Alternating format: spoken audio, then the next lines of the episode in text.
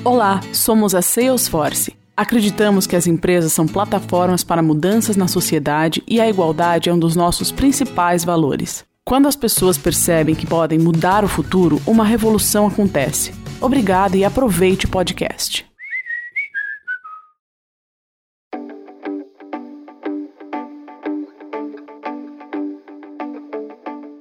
Olá, bem-vindos ao podcast da Marie Claire. Meu nome é Laura Ancona Lopes, eu sou diretora de redação e é com enorme prazer que a gente estreia hoje nesse formato incrível que é o podcast. Aqui você vai acompanhar notícias, tendências, bastidores, debates que interessam a mulher no Brasil e no mundo. A nossa estreia acontece com o tema essencial na discussão de gênero: equidade no mercado de trabalho. Em uma série de três episódios, que tem o apoio da Salesforce, empresa de software sob demanda, a gente vai discutir educação, oportunidades, desafios, soluções, sempre sob o ponto de vista da mulher e o trabalho. Nessa série, eu vou estar acompanhada sempre de duas especialistas. Antes de dar boas-vindas, eu vou contar para vocês que a gente está gravando esse podcast de forma remota, cada uma em suas casas, por conta do isolamento social. Hoje estão comigo Mafuane Odara, a Mafô, psicóloga e mestre em psicologia, ativista e gerente do Instituto Avon, que promove, entre outras causas, o enfrentamento à violência contra a mulher. Bem-vinda, Mafô. Ai, Laurinha, obrigada. Que honra estar aqui com você, falando sobre um tema tão importante e tão desafiador, em especial agora nesse momento de pandemia que a gente está vivendo. Então, obrigada pelo convite. É sempre uma honra e um aprendizado estar com você. Um enorme prazer é nosso, Mafô. E aqui eu também vou apresentar a Priscila Castanho, que é advogada, administradora, especialista em recursos humanos, diretora-geral Latam da Salesforce. Olá, Priscila, seja bem-vinda. Laura, é um prazer estar aqui com você e com a Mafô e discutir esse tema tão importante sobre as mulheres, a equidade de gênero dentro do mercado de trabalho e nessa estreia do podcast da Marie Claire. Muito obrigada, Priscila. Eu acho que pelo currículo das nossas convidadas de hoje, já dá para ter uma ideia do que a gente vai debater no podcast de hoje. E o tema, claro, é maternidade e o mercado de trabalho, em especial o mercado corporativo. A pandemia do novo coronavírus intensificou a discussão sobre a sobrecarga física e mental das mães que trabalham. Vocês devem ter acompanhado algumas pesquisas e matérias a respeito. Aliás, a carga mental é muito importante aqui, é um tópico que a gente vai discutir, porque ela define esse trabalho que é invisível, que é do planejamento das tarefas domésticas, gerenciamento familiar. E com o isolamento social, a gente sabe que sobrecarregou ainda mais as mães que trabalham e, claro, puderam continuar trabalhando de forma remota, né? O excesso de funções ele se tornou tão grande que especialistas já não falam mais em jornada dupla ou tripla, e sim em jornada contínua. Nessa jornada, a mulher só não trabalha quando dorme, e a gente sabe que ela está dormindo pouco. Mas, de todo modo, esse aspecto que a pandemia acentuou não acontece em decorrência dela só. O problema é antigo. Nesse episódio, a gente vai dar um panorama geral do que acontecia antes, vamos mapear ações bem-sucedidas que diminuíam essa desigualdade dentro das empresas e, principalmente, entender como essas ações podem ser aceleradas para diminuir as desigualdades durante e após a pandemia. Porque a gente sabe que a mulher que trabalha e é mãe, ela acaba ficando mais vulnerável nesse momento. Ela foi a que mais teve perda de renda, a que mais tem sobrecarga de trabalho em casa e para isso, eu vou chamar um pouco a Mafô. A Mafô, ela trabalha numa empresa que é o Instituto Avon, que é conhecida por promover oportunidades iguais para as mães. É uma empresa pioneira em vários aspectos. Mas, fora isso, a Mafô também está convidada aqui porque ela é mãe, uma mãe, aliás, muito orgulhosa, e que normaliza a maternidade no trabalho, mesmo fora da empresa. E aqui eu vou contar um pouco de como a gente se conheceu. Eu nunca vou me esquecer do dia. A gente foi, a gente marcou uma reunião de trabalho. A Mafô apareceu com a Makini, que é a filha caçula dela, que era um bebê na época, e durante a reunião ela amamentou a Makini. Eu queria que você comentasse um pouco, Mafô. Pra gente da Marie Claire foi algo totalmente normal e louvável. A gente ficou muito feliz de ver aquela cena. Mas eu imagino que nem sempre tenha sido assim. Como as pessoas agiam quando te viam com ela? Ai, eu.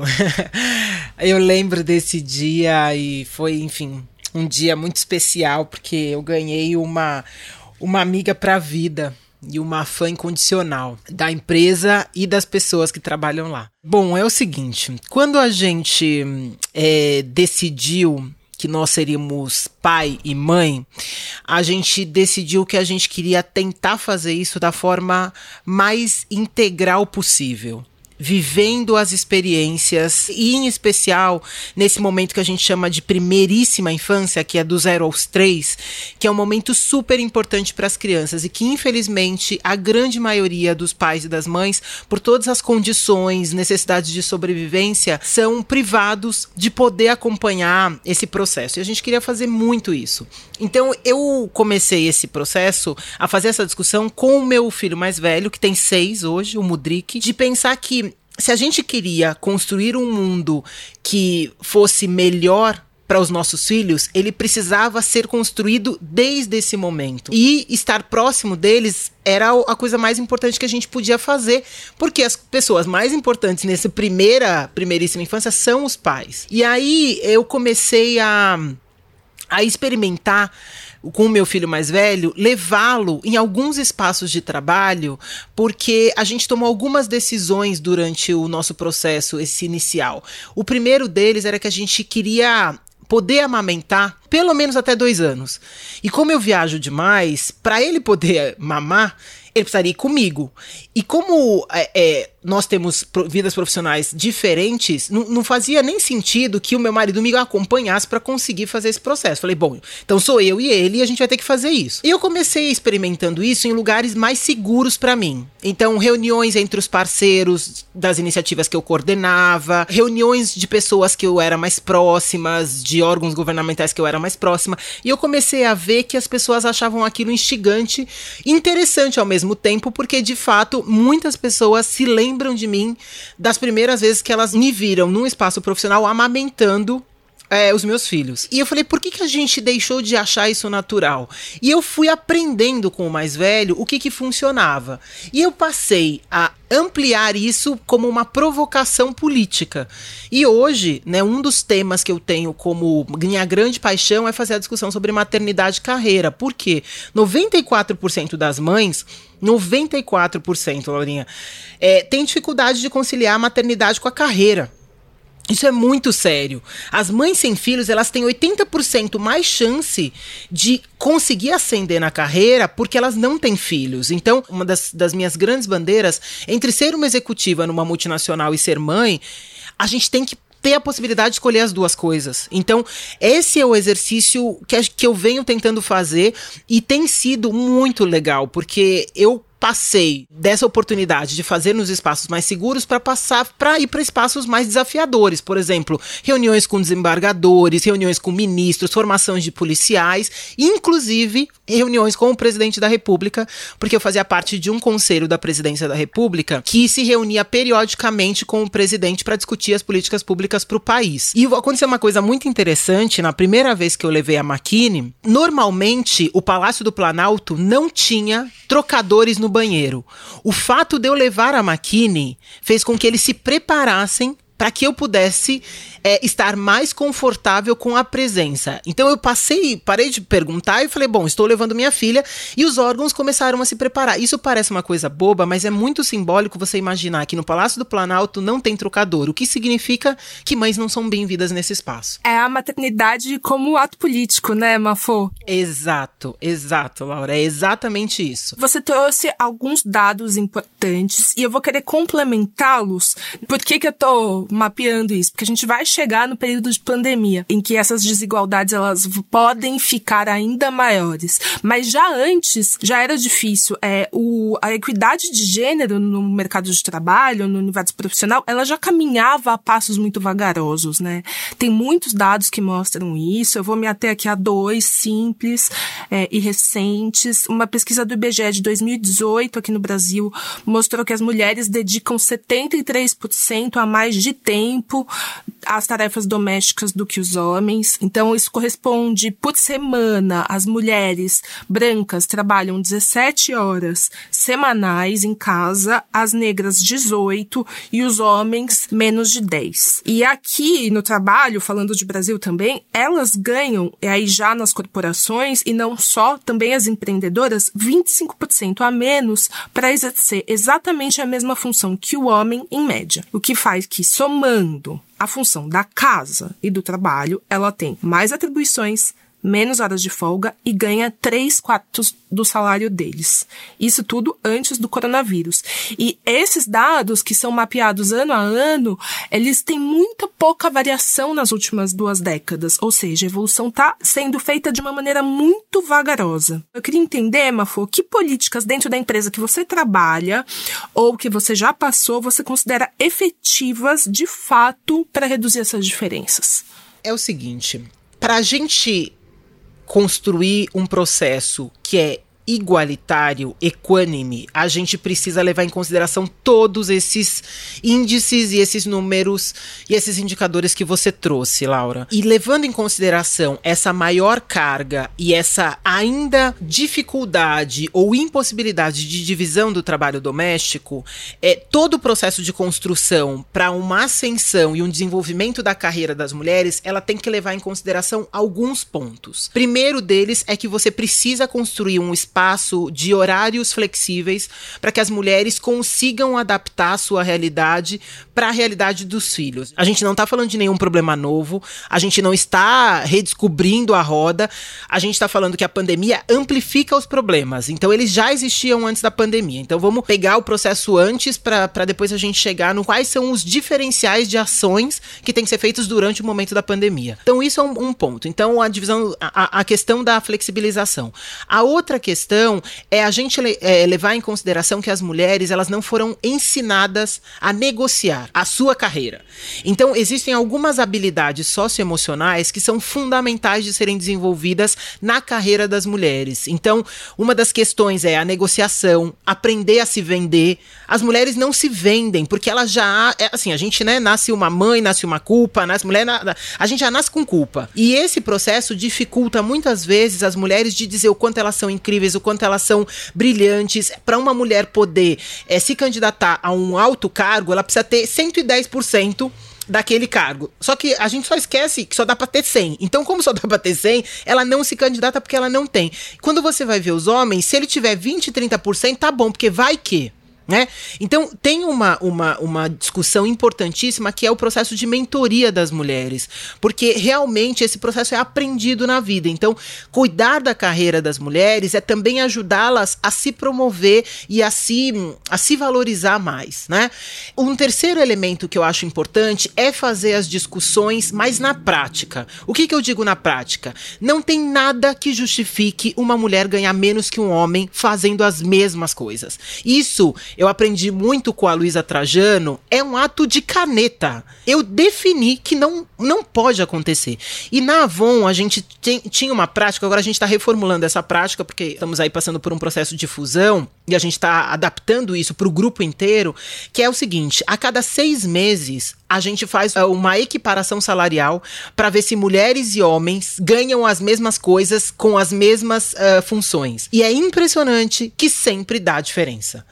Então, fazer esse processo, por quê? Porque existe. Mesmo na Avon. Mesmo na Avon. Não necessariamente as mulheres e os homens ganham diferente na entrada. Mas ao longo da sua trajetória, esse processo vai acontecendo, porque as mulheres não pedem ou pedem mal. Tá? Então assim, uhum. ah, bom, já tô aqui, não vou ficar pedindo o meu salário. Então esse processo de ajuste, ele precisa ser, ele precisa ser acompanhado para garantir que a gente não tenha essa desigualdade. Interessantíssimo o que você falou, Mafô. E aí eu chamo a Priscila que trabalha com recursos humanos para entender duas coisas. Mafô já deu um pouco o insight, né, de que as mulheres elas pedem menos, mas como que você vê isso acontecendo dentro das empresas, Priscila? Primeiro começa aí, exatamente. Eu acho que as empresas, o papel da empresa é ter igualdade integrada em todas as etapas da experiência de, desse colaborador. Então é olhar de uma forma holística de como a gente pode criar políticas dentro da empresa que valorizem todas as pessoas, a diversidade, né, a igualdade. Então, olhando para dentro da Salesforce, a gente trabalha para criar essas estratégias para avançar nesse caminho. E com relação específica às mulheres, né, a Mafô falou de, um, de programas de mentoria, né, exatamente neste caminho que a gente trilha. Então, temos programas de mentoria, investindo para capacitar em futuros líderes diversos, com duas iniciativas que a gente tem, uma de mentoria em igualdade e uma outra com uma parceria de um conselho executivo de liderança, né, um programa interno voltado em minorias subrepresentadas, incluindo aí as mulheres, demais políticas, né, eu diria, voltada para mulher no ambiente de trabalho como é, licença maternidade, a gente tem uma licença família dentro da Salesforce, que isso colabora em muito essa ajuda é, dos pais poderem ter esse mesmo papel. A Mafô estava contando né, como foi essa trajetória para ela, e eu vejo como as empresas podem trazer esse diferencial na vida das mães, das mulheres no mercado de trabalho que querem ser mães, né, incentivar, inclusive. Né, nós temos políticas de incentivo à, à maternidade, à paternidade, à adoção. Então, é realmente essa preocupação. Eu, eu quero ser uma excelente profissional e eu também quero ser mãe, né? E como eu posso fazer isso de uma forma que eu consiga crescer na minha carreira? Então, através de práticas inclusivas de salário, como a Mafui estava discutindo, é, ter igualdade no pagamento entre homens e mulheres e fazer esse exercício de forma propositiva anualmente para a gente fechar esse, esse abismo que existe entre o salário dos homens e das mulheres dentro das empresas. É, Priscila, você mencionou agora a licença família, né? A gente tem no Brasil uma licença maternidade remunerada por lei de quatro meses, em alguns casos seis, e para os homens de cinco dias corridos. Mafô, primeiro eu quero te perguntar se você acha que a licença paternidade também é o direito adquirido da mulher. E eu queria, Priscila, que você me contasse um pouco mais sobre essa política da licença família. Mafô. É uma excelente pergunta essa. Como Avon, quando a gente começou e estendeu a licença paternidade de 5 para 20, a gente percebeu dois processos interessantes. O primeiro é que o fato da gente não conseguir pensar a gravidez como um processo do casal então a gente fala assim: a quem que engravida? A mulher. Como se a gravidez fosse só carregar a criança. E a gravidez é todo o processo. Então, por exemplo, quando a gente faz uma mudança linguística de dizer engravidamos os dois, cada um tem uma função na gravidez. São funções diferentes.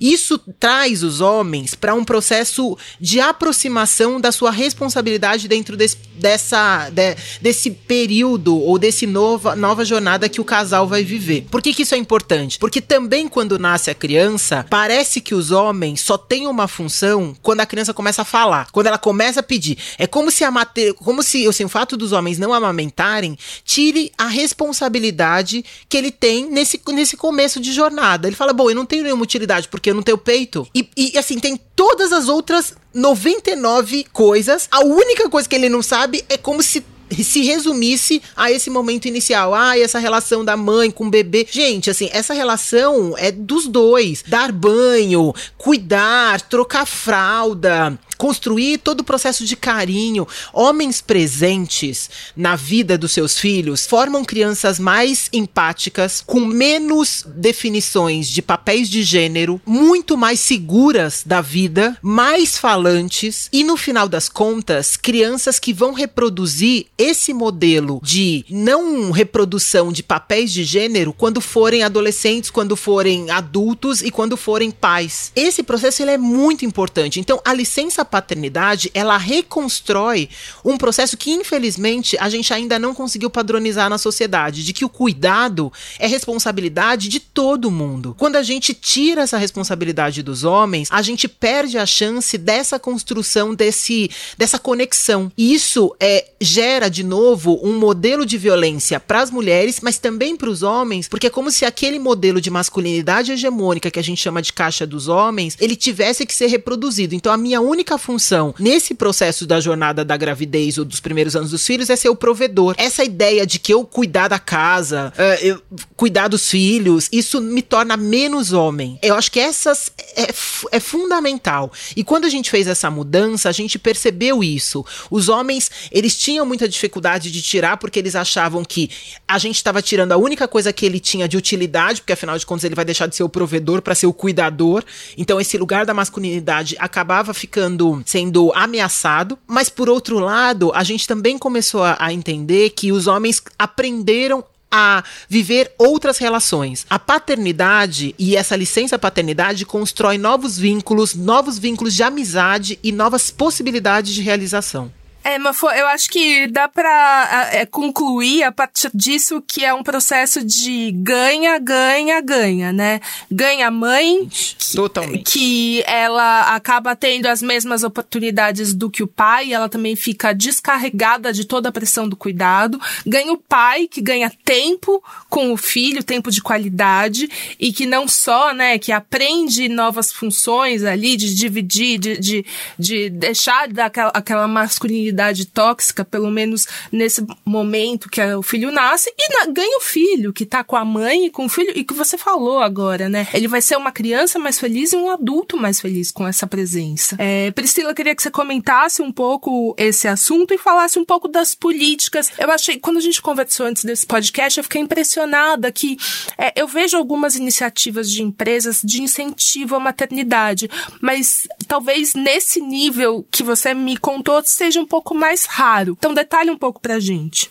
Um prazer, Laurinha, falar sobre isso. Para mim é um motivo de orgulho também trabalhar numa empresa que tem essa preocupação, né? Eu ainda não sou mãe, vou colocar um ainda porque a gente não sabe o dia de amanhã. O, o objetivo sempre ter, ter esse foco na família, né? Então eu acho que começa com a cultura da empresa, ter essa importância, né? Dar essa importância à família, né? A nossa cultura a gente chama uma cultura ohana de família e por isso essas práticas, essas políticas inclusivas e estendidas também aos pais, né? Então a nossa política dentro da empresa de licença família, ela é uma licença global. Então ela envolve casais homossexuais afetivos, ela envolve pais, mães, né? Aqui no Brasil específico, em razão de algumas limitações da nossa lei, a gente tem uma licença estendida para as mães de seis meses e para os pais de três meses.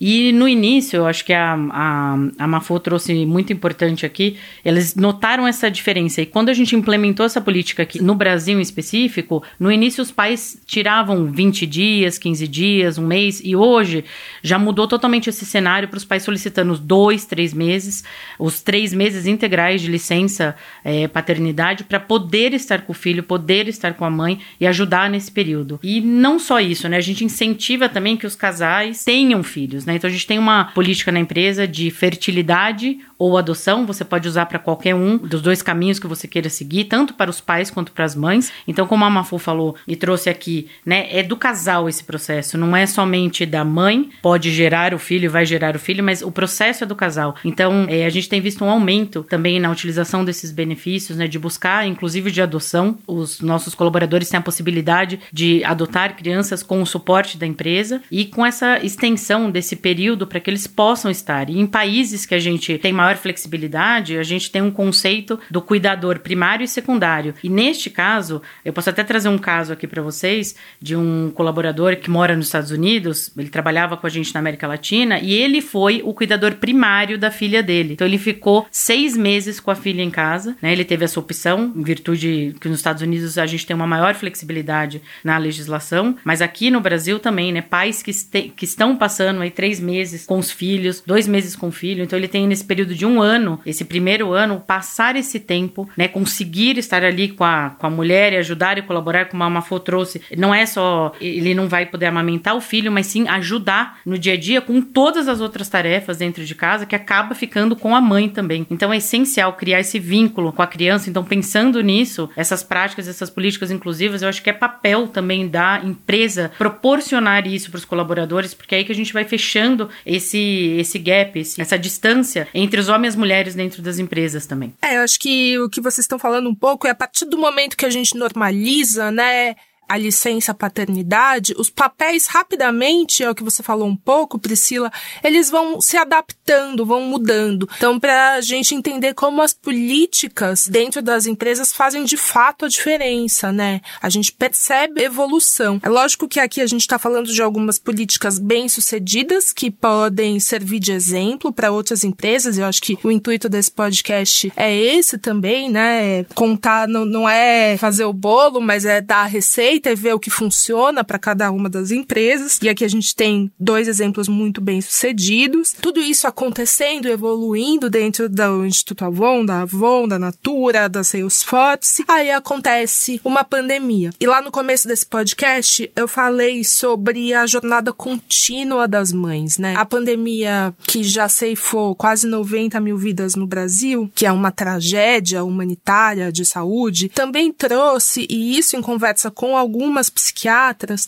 elas me disseram que a pessoa mais vulnerável, que não morreu, né, que não, que não perdeu a própria vida ou não perdeu o emprego nesse momento, às vezes até que perdeu o emprego, ela é a mulher mãe é a que está com a saúde mental mais frágil nesse momento por muitos aspectos, né? Acho que a mulher ela só descansa a que é mãe em média quando ela dorme. Então eu queria entender primeiro da Mafô, da sua experiência pessoal de uma mãe que trabalha e trabalha muito, que tem uma filha com a, a Maquine tá com três anos já Sim. e você tem um filho que tá em idade de alfabetização. Como que aconteceu essa adaptação para você pessoalmente? E que ações que a empresa teve de apoio que você acha que deram certo? Me conta, Mafô, você também é uma mulher de jornada contínua?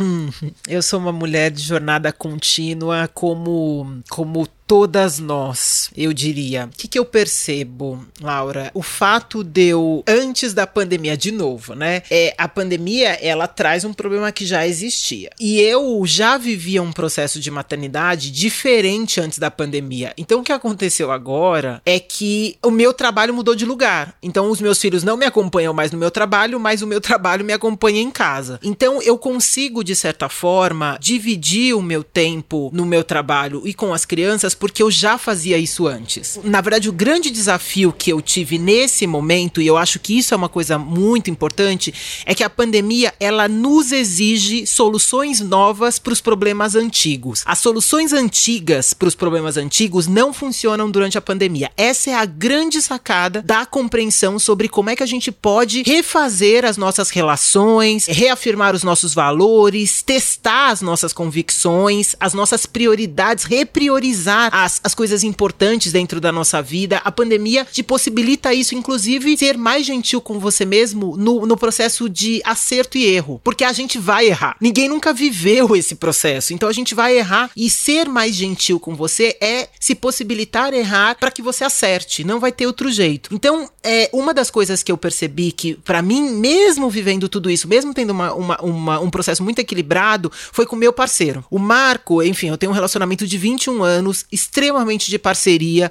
Nós dividimos todas as, todos os trabalhos domésticos, a educação dos filhos, as definições de para onde a gente vai. Então a gente tem um relacionamento muito bacana. Só que começou a pandemia, isso virou uma, um, um processo super difícil. E eu não tava conseguindo entender. Eu tava muito incomodada, eu fiquei muito sobrecarregada nesse começo e eu tava querendo jogar meu marido pro décimo andar, assim, não tava conseguindo. E aí, é, teve um determinado dia que a gente tava discutindo, sei lá, se era a louça ou se era o horário da criança, da, do, do Mudrik fazer a lição. E eu falei assim: ah, pô, mas você não fez o que você tinha que ter feito, agora eu vou ter que fazer as duas coisas porque gente, as crianças não tomaram. Eu não lembro o que, que era exatamente. E aí ele falou assim: Mas você não me falou. E aí eu falei assim: Puxa, é verdade. A gente não recombinou os nossos acordos. A pandemia exige que a gente faça recombinações quase que diárias ou pelo menos semanais, porque as coisas mudam com tanta velocidade. O acordo que eu fiz em março já não vale agora, em, né, em julho. Tem um outro processo que é super importante, que é você recombinar as trajetórias, porque as coisas estão mudando muito rápido. E o que eu percebi em termos, na, na conversa com outras mães, eu tenho conversado muito sobre essa questão em várias empresas. Quando a pandemia começou, eu vi muitas mães no meio de um tsunami, com um sentimento de desespero, sem saber como lidar com isso. Eu vi muitas mães realmente desesperadas, chorando. E foram alguns dias tentando entender o que estava acontecendo, alguns meses para algumas, né? O que, que era preciso fazer, com medo do novo, das incertezas, do inesperado, do seu próprio trabalho. Então, quando, quando a Priscila vai dizendo, a empresa ela é fundamental para dar esse, essa segurança, alguém tem que ser esse pilar de segurança e dizer assim, vai dar tudo certo, a gente vai encontrando o meio do caminho,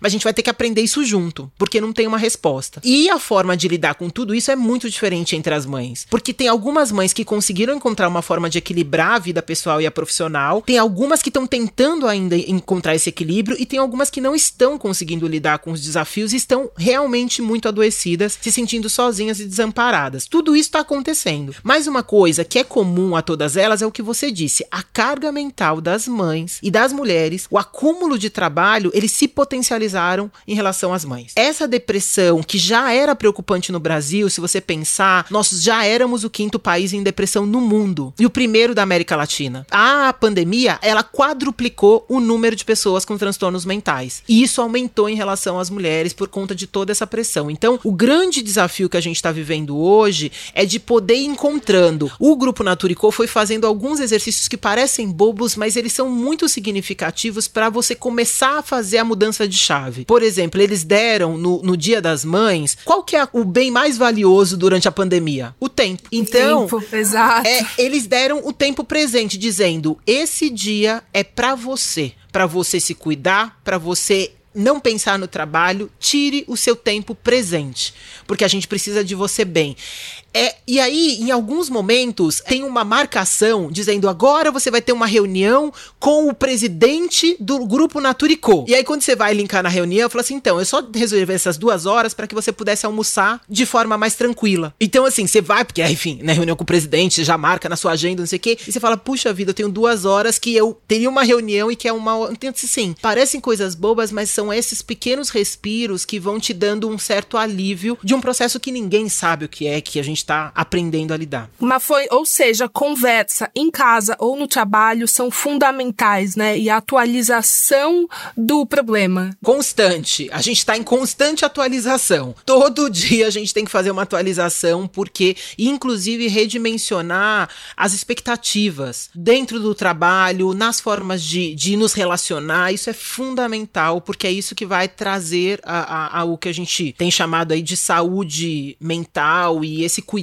autocuidado fundamental para a gente passar por tudo isso. Priscila, pelo jeito, a gente não tem uma resposta única e formatada para como diminuir a desigualdade entre mulheres mães no mercado de trabalho no pós-pandemia. Mas eu imagino que você tenha algumas propostas dentro da Salesforce. Eu queria que você me, me explicasse um pouco como você vê a situação das mães dentro da empresa nesse período de pandemia e o que a empresa tem feito de ações concretas para tentar diminuir essa desigualdade para que a gente saia da pandemia não mais desiguais, mas com um novo caminho para que a gente atinja a equidade de gênero no mercado corporativo. Laura, como a Mafô posicionou muito, muito bem, eu acho que é importante ressaltar essa, essa questão da, da pandemia, que foi um tsunami para todo mundo, para as mães, para os pais, né, para a família em si e para aqueles também que moram sozinhos. Então, acho que a preocupação ela é geral né, de como a gente vai tratar desse colaborador daqui para frente. Então, olhando para tudo isso, acho que existem algumas coisas que as empresas podem fazer que a gente tem feito. Primeiro, é, foi entender que isso é novo para todo mundo, que cada um vai lidar com a pandemia de uma forma distinta, diferente. As mães com uma demanda, o que eu vi muito no início, né, algumas mães me procuraram depois das 8 horas da noite, realmente o que a Mafu falou, às vezes chorando ou em pânico. O que que eu faço, né? Eu quero estar presente, eu sou uma excelente profissional, eu amo o meu trabalho, ao mesmo tempo eu tô com três filhos dentro de casa, eu tenho as tarefas dos três filhos e eu não tô conseguindo lidar com isso, o que que eu faço, como que eu lido com isso. Então, primeiro acho que as empresas têm que olhar é, para dentro, para si e monitorar o que está acontecendo. Então, a gente tem feito algumas pesquisas, né, que a gente chama de post surveys dentro da empresa a cada um mês e meio para entender o que está acontecendo com essa questão de bem-estar e quem está sendo mais afetado. Então, a gente consegue ali distinguir os diferentes grupos, mães, pais com crianças de determinadas idades, pessoas sozinhas, e o que a gente tem visto, a sobrecarga está maior nos pais, né, as mães em específico, e também em pessoas que moram sozinhas. Então é olhar holisticamente como, como empresa e pensar como a gente pode fazer diferente. Então a gente tomou algumas medidas dentro da Salesforce para já endereçar. A gente tem uma licença família, é, além da licença é, família para você sair, para cuidar do seu filho, paternidade e maternidade, a gente tem também uma licença de cuidado da família. E essa licença ela era extensiva para pessoas que precisavam cuidar de, de um pai, de um filho, de um parente doente. E durante essa pandemia a gente estendeu essa licença para que os pais, pais e mães, possam tirar esses até seis semanas, que não, não está relacionado às férias, não está relacionado a absolutamente nenhum outro tipo de licença legal, mas que eles possam tirar até seis semanas para cuidar dos filhos em casa. Então eu acho assim, primeiro é as empresas vão ter que olhar para a flexibilização do horário de trabalho, flexibilização das reuniões, o respeito, como a Mafô disse, de presente as mães ganharam aí no Dia das Mães duas horas do dia delas, que seria uma reunião com o presidente. Então, a gente tem olhado para isso, falado o que a gente pode fazer. Então, dentro da liderança aqui da América Latina, a gente determinou que todas as sexta-feiras não vamos mais, a partir do momento da tarde, ter reuniões internas. Então, isso foi uma atitude da liderança, isso eu trago para a liderança para a gente discutir quais são as ações que podem ser tomadas para que a gente garanta com que, principalmente as mães, que nesse momento, né, tem essa sobrecarga adicional, né, de estar em casa, ter a preocupação. Eu vi, eu não sou mãe, mas eu vi muito próximo as mães trazendo Precisa esse, ser mãe para ter empatia, Exato. né? Exato. Eu acho assim, embora eu não seja mãe, eu me coloco nos lugar, no lugar das mães que trabalham, nas, das mães que têm esse desafio, porque como a Mafô posicionou aqui, a gente todas nós temos uma sobrecarga, porque a gente acaba acumulando também essa, essa responsabilidade da casa e a gente traz isso e a gente continua com isso e, não obstante, a gente está trabalhando dentro de casa. Né? A responsabilidade da casa, do trabalho, de ser as mães uma super mãe, uma super profissional.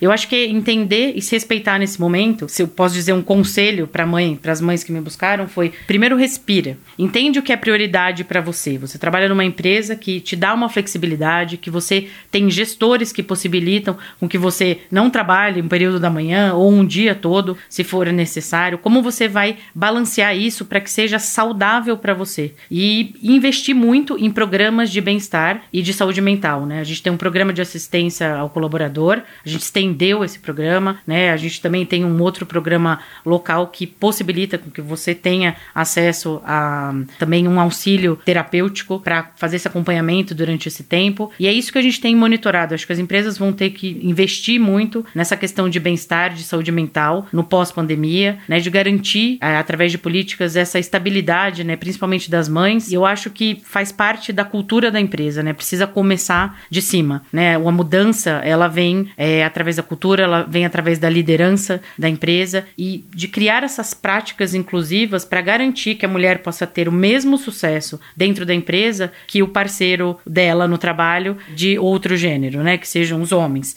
Então, eu acho que é, esse é o papel fundamental das empresas, é olhar para políticas inclusivas que garantam os mesmos direitos, o mesmo salário para todos os colaboradores, independentemente de raça, de gênero, de orientação. Eu acho que esse é o papel fundamental das empresas hoje em dia, antes, antes da pandemia e pós-pandemia. Gente está chegando ao fim do podcast, né? Embora a conversa tenha fluído, assim, parece que foram 10 minutos, a gente ficou aqui um tempão. Confesso que ao fazer a pesquisa para o podcast, né, a gente retrata a história das mães no trabalho muito na Marie Claire. Comecei essa conversa talvez um pouco pessimista de ver essas desigualdades aumentando. Mas ao conversar aqui com você, Priscila, com você, Mafô, sempre tão inspiradora, eu acho que eu tô saindo com algumas. É, um pouco mais otimista, assim. Tem coisa importante sendo feita, tem coisa sendo testada, a gente não sabe se essas coisas vão dar certo ou não, essas políticas novas, mas assim, existem empresas, existem pessoas que estão experimentando. Eu acho que a ideia desse podcast é um pouco essa, né? A gente trazer à luz, né, dar atenção para políticas que estão funcionando ou que pelo menos estão sendo testadas e se mostram eficazes. Então, eu, como mãe de gêmeos de quatro anos, em período escolar e que, enfim, eu, a Mafô me conhece bem, eu sou separada, então para mim assim a carga tá muito puxada, mas eu, eu tô saindo mais otimista. Então acho que muito obrigada pela conversa.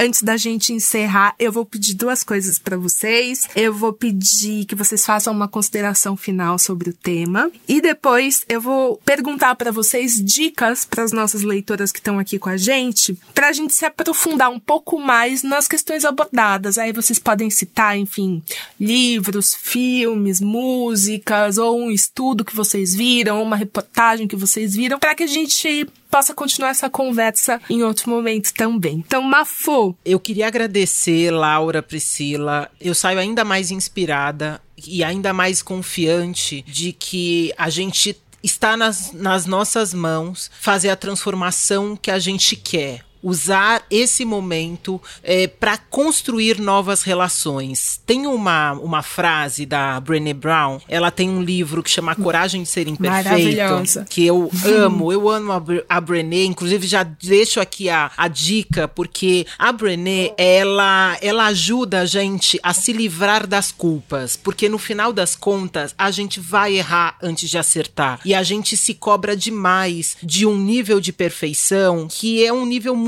difícil. Essa gentileza, que é um ato que a gente faz com todo mundo, a gente tem muita dificuldade da gente fazer com a gente mesma. Então, essa evita, evitar a gente, cada uma de nós se comparar, porque nós somos diferentes por natureza, celebrar as nossas pequenas vitórias, né? Então, isso que você disse, você é mãe de gêmeos lindos, maravilhosos, fofíssimos, e eu fico pensando que, puxa, é um desafio esse processo educacional que a gente está vivendo. Por outro lado, eu vi a primeira vez que o meu filho leu. Meu filho aprendeu a ler durante a pandemia e ele, ele lia sílabas, agora ele lê livros pra irmã. Puxa, então, assim, é um negócio. É, é muito. É que muito demais. bonito isso, assim. É, e é uma coisa que eu jamais viveria. Jamais viveria se eu não estivesse em casa, se eu não estivesse acompanhando cada vez. A primeira vez que caiu o dente dele, ele fez uma conversa com a fada do dente, falando sobre o que, que ele queria, como é que ele queria sair desse processo. Esse processo da construção do imaginário é um processo que você só constrói com isso. E a Brené diz que quem a gente é e a maneira com que a gente se relaciona com o mundo, é, são dois indicadores muito importantes é, e muito mais seguros da forma com que os nossos filhos serão do que a forma com que a gente acha que a gente está criando. E se tratando de ensinar as crianças como viver com ousadia numa sociedade da escassez, a questão não é tanto você está educando da maneira certa ou da maneira errada, mas é mais sobre qual é o adulto que você é e que você gostaria que o seu filho se tornasse um dia. E eu acho que a gente está reaprendendo uma série de coisas. Quando a gente dá essa possibilidade também e uma redescoberta desse mundo, os homens também redescobrem e começam a perceber: nossa, é verdade, existe um trabalho doméstico que nunca foi valorizado porque eu nunca vivenciei esse trabalho. Então agora você começa a rever as, as posturas e as políticas das empresas, exatamente considerando isso como um elemento fundamental desse ecossistema que a gente vive. Então, o que eu diria aqui é que a gente tem sim é, essa possibilidade de construir, e eu vejo sim exemplos muito genuínos de transformação que a gente quer para um mundo muito mais equânime, muito mais justo, muito mais seguro e muito mais cuidadoso do nosso bem mais importante no mundo, que são as pessoas. Então eu queria aqui agradecer, parabenizar de novo a Marie Claire, Salesforce por essa iniciativa, começar de um jeito tão simbólico, que é por essa construção, né, essa origem, essa maternidade, essa possibilidade de novas relações. Obrigada por me possibilitar e pelo presente de estar com vocês. Mafô, a gente que agradece agradece. Você já sabe, né? Mafô, assim, eu só tenho a agradecer a você sempre por tudo, por muito. Te ouvir é sempre um grande prazer e um enorme aprendizado. Tenho certeza que eu vou sair dessa conversa muito mais inspirada. Já tô inspirada, querendo fazer um milhão de coisas, enfim. Priscila, considerações finais. Bom, primeiro eu queria agradecer a você, Laura, a Marie Claire e a Mafô por essa oportunidade de estar aqui com vocês, compartilhando esse assunto tão importante. prazer enorme para mim Primeira experiência aqui no podcast, então estou super feliz por essa oportunidade. E eu queria, o que eu queria deixar aqui é exatamente o que a Mafô falou. Eu acho que esse momento que a gente está passando, ele é único é, da pandemia, mas ele vai se estender, a gente vai ter um novo normal passando aqui para frente, é, de, de, hoje para frente. A gente vai ter um novo normal, a gente não vai voltar como a gente era antes. Eu acho que foi uma, embora um turbilhão, um tsunami, como muito bem colocado por você, por você Mafô, foi também uma oportunidade para a gente rever alguns conceitos, como você trouxe aqui, dessa possibilidade de você estar com seu filho e ver ele lendo para a irmã dele. Então eu acho que sim, tivemos algumas perdas, mas ganhos também, e é uma oportunidade, está sendo uma oportunidade, olhando agora para o lado da empresa, de também reavaliar os, os, as políticas, os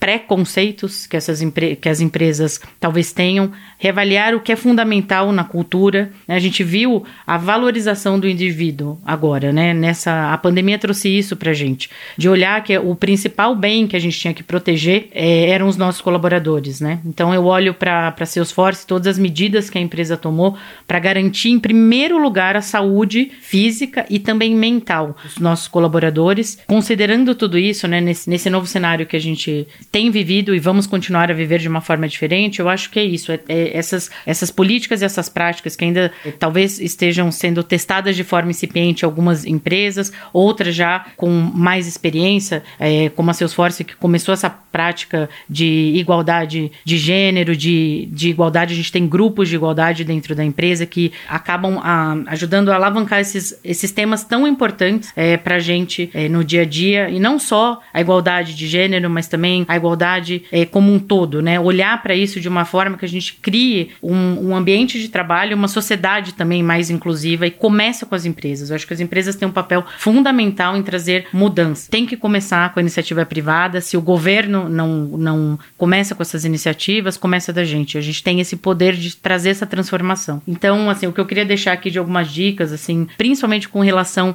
a bem-estar e à saúde mental, porque eu sei que tem afetado, como a gente discutiu aqui aqui, principalmente as mães, né? Eu gosto muito da Ariana Huffington, ela tem uma organização que chama Thrive Global, que também cuida dessa parte da, do bem-estar mental, né? São alguns micro steps que eles chamam, que a gente faz no dia a dia que muda a nossa percepção, muda a forma como que a gente está encarando aquele dia, evita que a gente chegue a eventualmente um caminho de depressão sem volta. E também mais voltado para o mundo corporativo, tenho lido artigos excelentes da McKinsey sobre igualdade dentro das empresas, é, políticas de diversidade, como trazer isso nesse novo cenário de pandemia, como garantir que as empresas tenham um ambiente mais inclusivo. Então também deixo essa dica para as leitoras e colaboradoras aqui da Marie Claire. É um prazer estar com vocês. Muito obrigada, Priscila. Agora eu vou complementar com uma dica. É um filme que se chama Tully, de uma das minhas roteiristas preferidas, que é a Diablo Code, que escreveu Juno. E ela conta a vida de uma mãe de três filhos, entre eles um recém recém-nascida. É um filme aparentemente inocente, mas ele vai mostra de uma maneira muito inédita as consequências físicas e principalmente mentais da jornada contínua. Uma fofa, falando da Bene Brown, né? Eu acho que ele reforça a autocobrança exagerada e a culpa exagerada que as mães têm. É um filme que tem vários serviços de streaming, super recomendo. Falando um pouco do meu trabalho também, acho que o site da Marie Claire, a revista Marie Claire, as nossas plataformas se propõe sempre a trazer esse tipo de discussão. Para você que está ouvindo, que chegou até aqui, eu queria indicar o nosso site, né, que é marieclaire.globo.com, as nossas redes sociais, a gente está no Instagram, no Facebook, no Twitter, no TikTok. A gente tem a revista impressa nesse momento, ela está um pouco mais difícil de ser acessada porque nem todas as bancas estão abertas ainda, mas a gente tem a assinatura digital no Globo Mais, então você pode ver